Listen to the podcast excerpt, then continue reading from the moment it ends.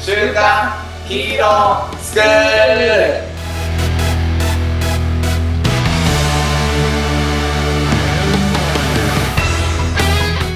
アニメ好き、働かないリーダー学生のマサオンと、漫画好き、生き生きした大人たちのセミナー講師、ヤマトンです。よろしくお願いしま山本す。ですよろしくお願いします。今日はでたすだ、ヤマね、トン。。はいい。なんとあのー僕のプロフィール写真も撮影していただいている人物カメラマンの吉金さんにゲストとしてお越しいただいてます。吉金さんよろしくお願いします。よよろしくお願いします。よろしくお願いします。はいろしくお願いします。はい。あのー吉金さんはですね、なんかその人らしさの400倍ぐらいこう、 アピールして撮ってくれるっていう、ただかっこいい写真っていう感じじゃないですよね。マサオンにもね、協力していただいそてう。そう、僕だから、でも最後僕も見たんですけど、やっぱかっこいいなと思ったんですけど、まあ一緒に僕お手伝いさせてもらって、楽しく撮られてるんですよね、写真を楽しそうに。やっぱね、そういうのってこう写真に乗り移るなって思いました。ありがとうございます。はい。はい。ありがとうございます。というわけで、あの、吉金さんからも、あの、簡単に、はい。えー人物専門カメラマンの吉金と申します。えーまあ、千駄ヶ谷とか代々木とか、そのあたりでスタジオを持って活動しております。まあ、先ほど、あのー、正雄さんがおっしゃったように、趣味が仕事になったようなものなんで、まあ、楽しみながら、遊びながら仕事をしているという感覚がありますので、楽しくやっております。よろしくお願いします。よろしくお願いし ます。す。ありがとうございます。あの、吉金さんは実は漫画好きっていうのはそ、そんなに知らなくて。漫画、もともとすごい漫画好きだったんですけど、時間がなくってですね。うんねお忙しいですあよねのー日頃フォトショップを1日まあ10時間以上とかよくやってるんで、あ、そのフォトショップをやってる時間に横にもう一つのモニターでアニメを流すっていうふうな形式だったんですね。うん。うん。結構まあアニメだけじゃないんですけど、アニメ、映画、ドラマとか、まあ全部合わせてかん年間でそうかな5000本近く見るんじゃないかなと。 すごやばいっい。すね。 5000本すごいね。まあ、あちょっと短いっていうのもあって。ああ、まあ、そういうことです。 10時間やってたら10時間流してるし、まあアニメだったら、まあ相当1時間で3タイトルぐらい見るじゃないですか。それずっと流してるんで、1日まあ30本とかになると、あの、まあ映画の時だと2時間とかだから、うん30も見るんですけど、まあ平均すると、15から20の間は1日見るんじゃないかなっていう感じなんで、まあ年間にするとかける365、ほぼ、あの、例外なく、感じなんで、すごいかなねり。 3音超えですね、これは。気持ち悪いです。マサオもなかなかだ偏よ。ってますけどね、若干ね。もう見ないのは見ない。見るのは見るって感じですけど。すごいね。でも、ながらみたいな感じでそもうですね、あやってるって感じですね。慣れてるんで、ほとんど無意識でこう手が動くからっへーすごい。てす感じ。ごいね。なんか楽器みたいな感じですね。うんそうか。アニメは友達ですね。ねそうです。 ボールは友達的な感ありがとうございます。カメラじゃねえん だ。じで。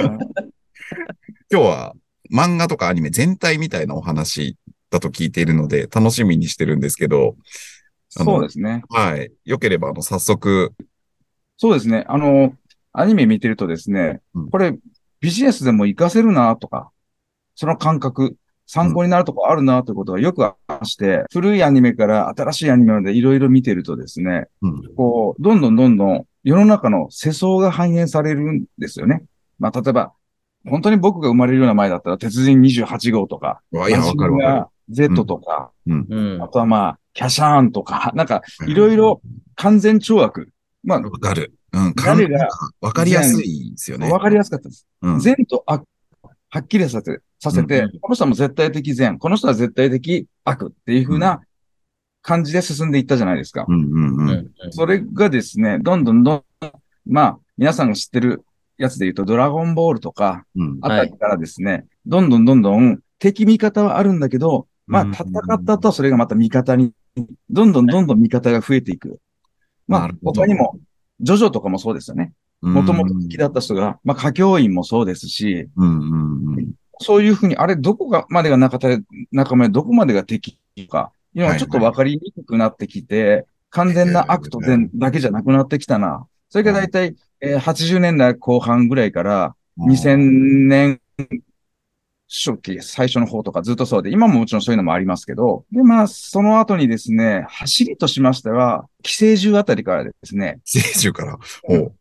善と悪みたいな感じで分かれるけど、あれこれって本当にこっちがなのか、こっちが悪なのかっていうのをちょっと視聴者に託すっていうような、なるほどね。はい。そういうふうな傾向が少し流行り始めて、やっぱ今うん多様性うんっていうのが少しこういう時代じゃないですか。そうまあ、そう走り、うん。多分走りがその寄生獣あたりだったと思うんですけど、あ、そのそう。後はい。例例えば、その後で言うと、うん。えー、ハガレン筋術師。ああれも、もともと、この、なんていうんですかな、政府側だったじゃないですか、主主人公が。だけど、うん本当にこの政府って正しい、正しいことやってんのってことで、うんどんどんどんどん立場っていうのも変わってくる、考え方も変わっていくとか、うん。あの、最初と最後でガラッと立場が変わってくる。うんあと、まあ、鬼滅も若干の要素があったりするじゃないですか。こっちにも同情の余地があるだとか。そうですね。もともとは人間だった。そうですでねすか。らね。そこ見せますよね。はい。まあ、感情的にはこっちが完全なとも言い切れないみたいな感じになったりとか、うん。まあ最たるもんは進撃の巨人とかもそうじゃないかなと。そうね。あれはね、もう、わからんすよね。うん。うん。でも多分、どっちが善、どっちが悪っていう感じよりも、うん、やっぱそこはこう、それぞれが考えてっていう要素がかなり強いんじゃないかなっていう気がするんですはねいはいはいはいはい。うんなんかうん、そういう終わり方って多分、30年前、40年前のあれだったら、俺勘弁してよというふうになったんじゃないかなと思うんですけれども、うん。まあまあそういうふうな時代なのかな。そのぐらい複雑だったり、視聴者を巻き込んで考えさせるっていう、っそうてですいうねのが 求められるのかなと。はいはいはい。もよく言うんですけど、写真を見、見てる人も、うんこう、なんか参加させるような写真の方がいいよっていう話、僕よくするんですよ。つままり、さこっちにから、そうだね。吉金さんの撮影はそうですね。なるほどね。一方通行で、この人こうだよっていうふうに押し付けるというよりかは、言わい。ない、見せない部分をいっぱい残しておくんですね。うんそして、そあとは想像してくださいっていうふうに、あなたのこれを見た範囲で想像してくださいっていう余地を少し残した方が、はい見る側にするとね、いい、いい感じに感じちゃうっていうのがあるんで、なるほどね。ちょっと余地を残す、完全に、あの、シシナリオ通り、筋書き通りにしないっていうところはあるのかもしれないですね。よく見せるために。うああん、だからクリエイター、なるほどね。うんだけど裏ではその筋書きとかちょっと持ってたりするんですよ。こういう誘導したいっていうのが、裏では筋書きがあるけど、視聴者側はそういう筋書きが見えないように感じさせないようにしてるっていうところがあるなと、僕は思ってます。うんなるほど。ね。なるほど。面白いですね。自分もちょっとデザインやったりするんですけど、主役が真ん中にいてドーンっていうこうデザインよりも、ちょっとこの余白を持たせたりとか、奥側にこうね、空が広がってる余白がある方が、うんなんかデザインとしてこう綺麗だなっていう時って結構あって、あります、あります。うん。なんか芸術とかもね、見る人によってその感じ方は違っていいんだよみたいな、捉える人の方が主役なんだよとか言いますもんね。はい。うん。ですよね。うん音楽とかもそうですよね。そうですよね。音楽も聴く側のっていうね。はい。完全に押し付けるんではなくて、うん聞いた人がこれを聞いて、こういうことを思い出してくれればいいなとか、はいこはれい。自分の経験にそれぞれ違う経験してるから、そこに照らし合わせて想像してくれればいいなって誘導してるような、そういうふうな音楽とかもあるんですよね。だからそれぞれが多分違う思い出を思い浮かべながら、あ、この曲いいと違う感じ方で思うと思うんですけど、うんそういうちょっと半分は聞く側に託してるうんところが全部これはこうだって押し付けるよりか、その共同作業的なやつが、なあるの、ほど。好まれるなと感じ、双方向という感じですね。そうですね。面白いですね。面白いですね。うん。そういう意味だと、こう、ヤマトンは、あの、スラダンの最後も、そういう要素があるのかもしれないですね。ああの、う音がない時間、はい自由にあの時間を想像できるじゃないですか、僕らって。はいはいはいはいはい。はいなんか、どんな呼吸をしててとか、どれくらいのスピード感でとか、うん。ネットに入った時にどんな音が鳴ってとかって、はいはいはい確かに空白だけど、頭の中に音は流れてるんですよね。うあれんうんうんそうね。あの、無音をめちゃくちゃうまく使ってる映画だなっていうか、なんかちょっとアートだなって感じたんですね。はいはいはいはい。で、マサオンが言ってくれたように、その、無音の時間って、どういう、こちらがどうにでも想像できるっていう意味でもそうなんだけど、うんうんうん自分が感じたのはね、あの、今までこうスクリーンにめちゃくちゃこう集中してるんだけど、うんその無音になった瞬間、周りの観客をすごい感じるんですよね。はい。一緒にこう劇場で見てる人たちのこう呼吸とか、はい。で、でもまあ大体が多分作者の意図としては同じことを感じててほしいっていうことをなんか感じさせるように、あえてこう、すごく無音にしてるのかなみたいなことも感じて、スラダンは、うんすごく観客を誘導しますね。ああ、そう。映画見てないんですけど、うんあ。のアニメの方だとすごく誘導して、こんな気持ちで見てねっていう風に誘導する。あーへえ。それが、スラダンがかなり強いなと思ってあまあ、しそうて。なんだ。うんはい。例えばですね、大きく分けたら、えー見る立場っていうもものをまず誘導するんですよ。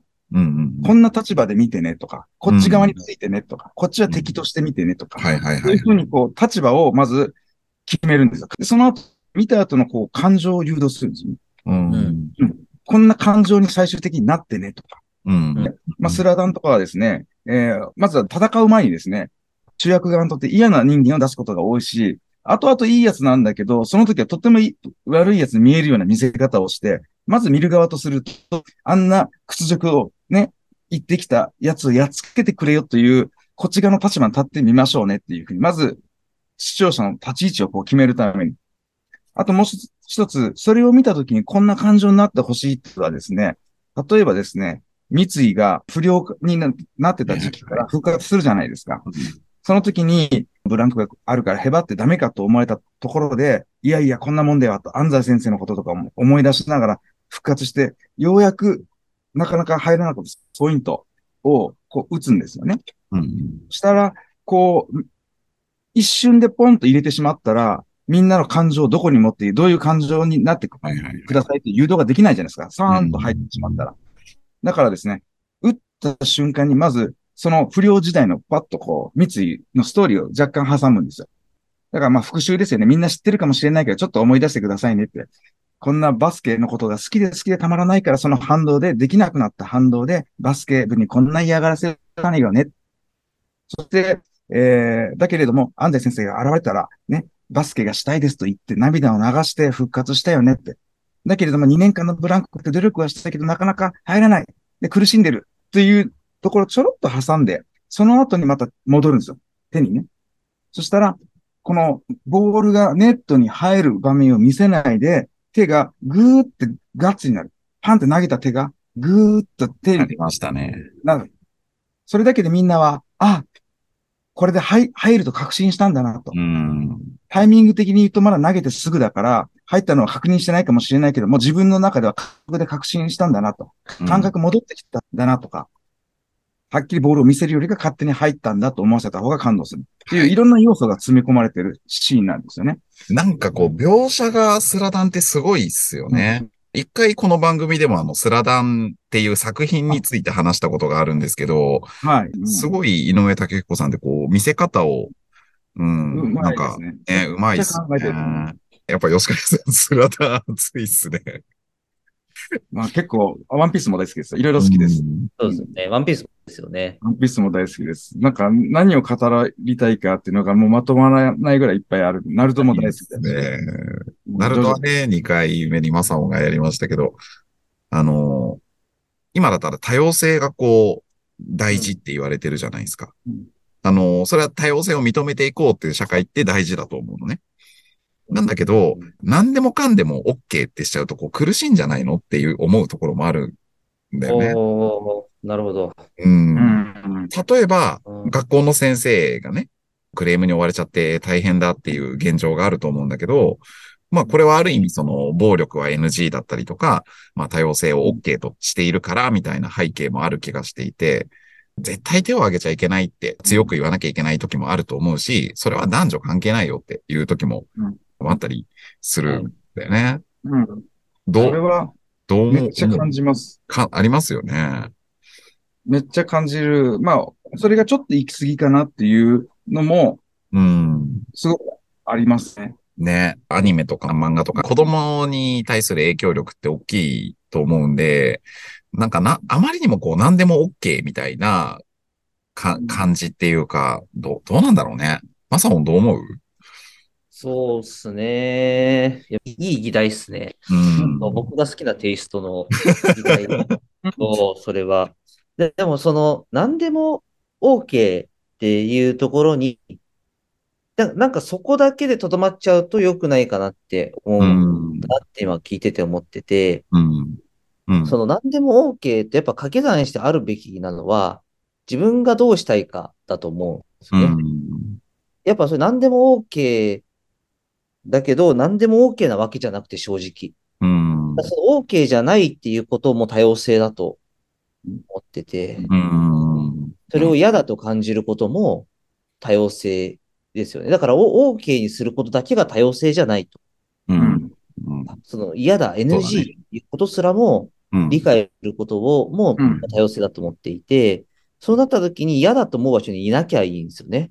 うん。で、だけど、そこにいなきゃいけない。そこにいるべきだ、みたいになっちゃうと、何でも許すっていうことが、イコール多様性 OK みたいな感じになっちゃうと、それは辛いかなって。うん。そうその多様性っていうのを NG っていうものも含めて多様性うんであり、それが一人の人なんだ、個性なんだってなった時に、じゃあそこにいなきゃいいよね。うん。そういう話になってくるから、もう、もう一歩進まないといけないのかなって感じはなしるほますどよね。ね。多様性っていうのは。っていうのを今ちょっと聞いてて思いました。うんいいですね。なるほどね。まあ、そういう流れにちょっとなってはいるんですよね。うん。であのーモラハラとか、あのー学校で生徒が先生を訴えるみたいな感じ、それ自体が生徒から先生ハラスメントだときに、もう逆ハラスメントはよく最近は言われてるみたいで、そうですね。はあのー多様性っていうと、この生徒側の自由な多様性もあるけど、うん先生側も楽しく仕事をするっていう価値観ということも保護され始めて、でもそれを言い始めるといたちごになってくるかうら、ん。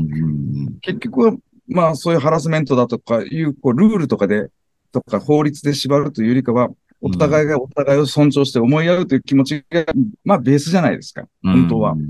そうですね。そうなんですよね。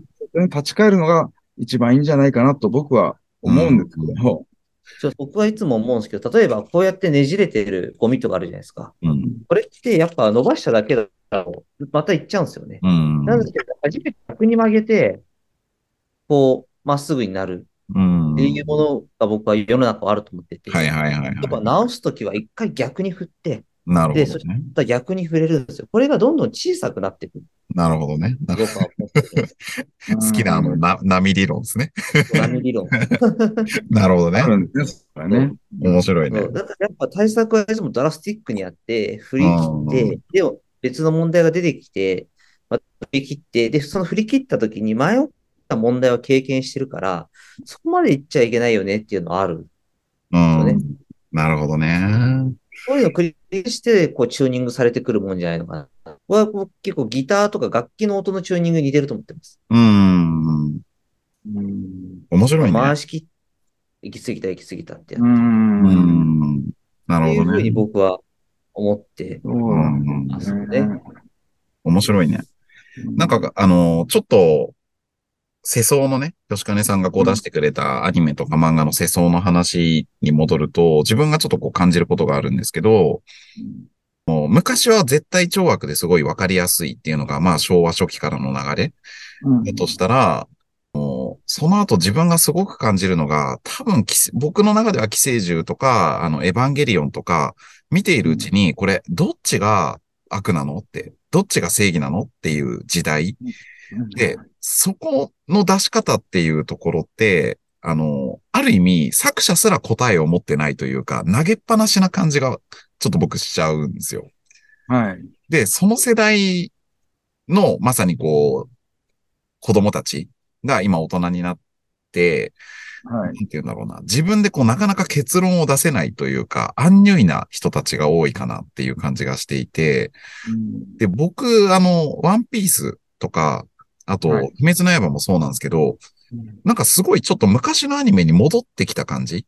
まあもちろん多様性みたいな要素はあるんだけど、はなんいか昔っぽいというか分かりやすいっていう感じがちょっとししたんですね。うんだなんかこれって、まあ表現の仕方とかはこう違えど、ちょっとこう今マサオンが話したような、一回こう振り切ったというか別の方向行ったんだけど、またちょっとこう戻ってきたみたいななんかそういう世相の流れがありそうな感じがしてるんですけど、うんそこら辺で吉川さんどう思いますいや、あのーこうみんなが憧れるっていう、うんどちらかというと、3、40年前の方がみんなが憧れるヒーロうんーだったような気がするんですけど、うんうん。まあ先ほど、少しそれが多様性になって、どっちが敵か味方か分かんなくなってくるから、敵側を好きっていう人とかも増えてきたんですよね。。うん。まあ例えば、ジョジョで言ったら、えー岸辺露伴が好きだと、もともと敵じゃないですか。うん。えーと両南の仙道が好きと、まあ敵って悪いやつじゃないですけど、まあ、そうですね。 えーですけど、まあ主人公側ではないと。で、そうですね。主人公からするとライバル、まあ敵みたいなもんじゃないですか。仙仙道とルカワを。うん。だからまあそういう風な感じになってきてるんで、まあちょっとこう単純化はしてないけれども、うんあのヒーローもいろいろそれぞれにヒーローがいていいんだよっていうちょっと多様性になってきてるのかなと、いいうん悪いは別として、そういう風にやっぱ感じますね。そうですね。ううんん。まあ、いろんなヒーローがいていいしっていうね、うん、うところはすごい感じますね。なるほど。ど。もう吉金さんからそういう世相になってきてるってなった時の、じゃあ何でもかんでも受け入れる人をかっこいいと思ってるかっていうと、僕はそうじゃないかなって思ってて、うんあの、受け入れるけど自分を持ってるっていうものがやっぱアニメで描かれると思ってるんですよね。うんうん。何でもかんでもこう受け入れるキャラクターがすごくかっこよく見えることは僕はないなと思ってて。やっぱりその多様性を受け入れながらも、やっぱそれぞれなんか筋が通ったうん。うん人たちをそうだねこうキャラとして出してきてるから、そうですみんね。ながすうん好きが分かれるうん。わけじゃないそうでですすねか。うでんそれって実世界もじゃあそうなんじゃないのって。うんうんうん。うんですよね要はそのただの違う人じゃなくて、この人はこういう人、この人はこういう人って、すごくそのキャラのことが分かるから好きうん。なるんだなって思っていて、うんじゃあ自分がそのヒーローになるためには、はいあの、あなた、あなたが好きなぜならばって自分が言ってもらえないと、うんアニメの中のヒーローにはなれないんでうん。すよね。なので、やっぱりその自分がどんな人なのかっていうことを自分自身が定義していくっていうことが、やっぱそのアニメの中のヒーローに近づいていくために必要なんじゃないのかなって、今日話を聞いてて思いました。はい。今の話のところは、後ほど喋ろうと思ったあの自分ブランディングとかにつながるなっていうふうにえーこれは後半の方でじゃあ。ああ、いや、しまった。よかった。危ない危ない危ない。つながりました。つながりました。なるほどね。ああ、でも、あのーまあ、ある意味、あのーカメラマンのね、吉金さんが、そのブランディングについて話してくれるっていうのは、めちゃめちゃ興味あります。そうですね。うん。後半を、じゃあ、ぜひ、楽しみにというところで、はい一旦、じゃあ、締めていきましょうか。はい。今日の学びを生かして、子供たちが憧れる大人に、今週もいってらっしいゃってらっしゃいい。はーい。